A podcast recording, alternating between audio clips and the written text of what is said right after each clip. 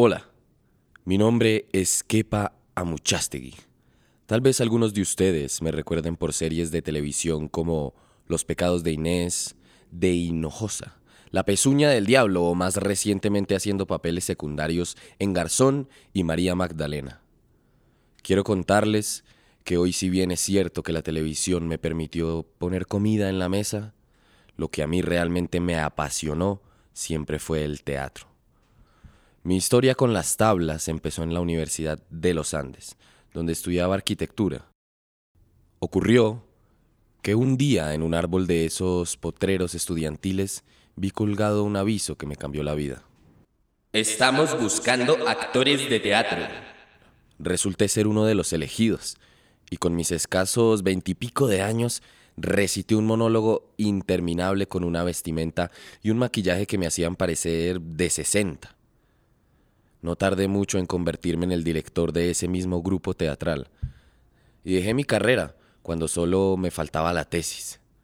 Me fui a París a estudiar actuación en los 60 y una vez que pasaba por Nueva York a finales del 67, me hospedé en la casa de la artista neoyorquina Ellen Stewart, fundadora del café teatro La Mama ETC, Experimental Theatre Club una especie de prematura franquicia teatral.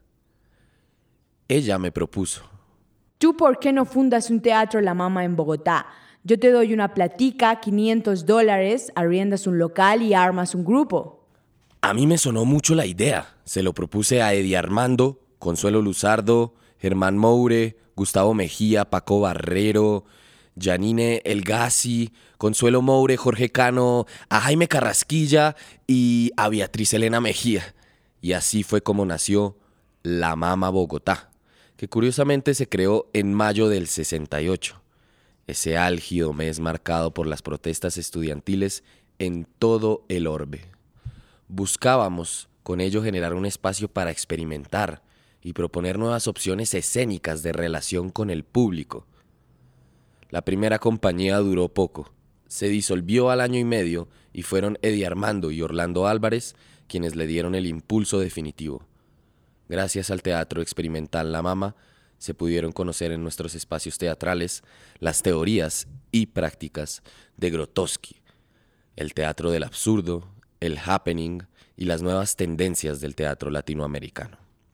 En sus primeros años, La Mama estuvo ubicado en un galpón en la carrera 13 con 48, al que se llegaba a través de una larga galería que conectaba depósitos, en uno de los cuales estaba el escenario. Allí duraron seis años, hasta que fueron desalojados por una deuda de arriendo de varios meses. Al año de haber dejado el lugar, regresaron e iniciaron una protesta pacífica en la que exigían al gobierno de turno la implementación de políticas de fomento a la cultura. Se tomaron el andén al frente de la construcción de la que habían sido expulsados y edificaron un cambuche que usaban a la vez como refugio y como escenario. Su aguerrida protesta tuvo gran acogida en medios artísticos e intelectuales hasta que fueron silenciados por los organismos secretos. Luego de destruirles el cambuche, Eddie Armando y Orlando Álvarez fueron desaparecidos, torturados e interrogados varios días y posteriormente acusados de terrorismo. Pasaron ocho meses en la cárcel y a continuación los exiliaron, viéndose obligados a deambular por Venezuela y Ecuador un par de años antes de poder regresar a Colombia.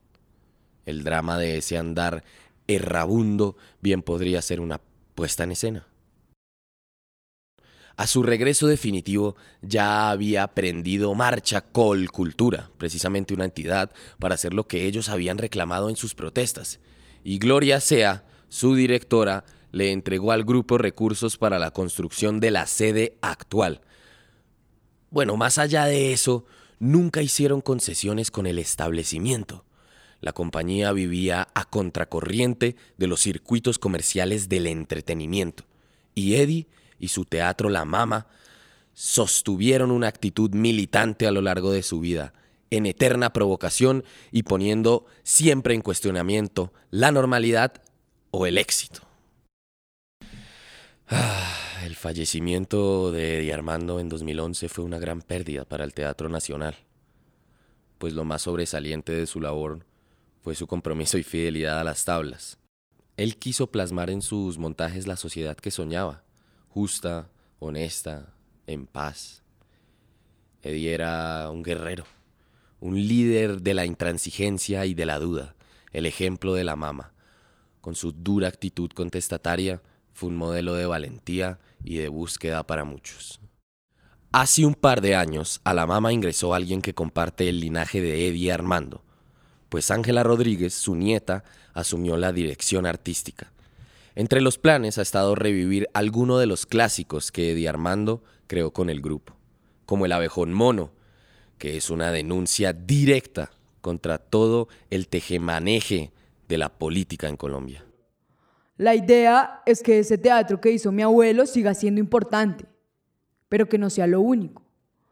Queremos que de alguna manera haya un mamá recuerda sobre las obras de hace 10, 20 años, que siguen siendo significativas hoy, pero que no se quede solamente en esas obras, sino seguir experimentando. Como Chapinero también sigue en su constante proceso de experimentación teatral, y ha sido históricamente una localidad bastante propicia para las tablas.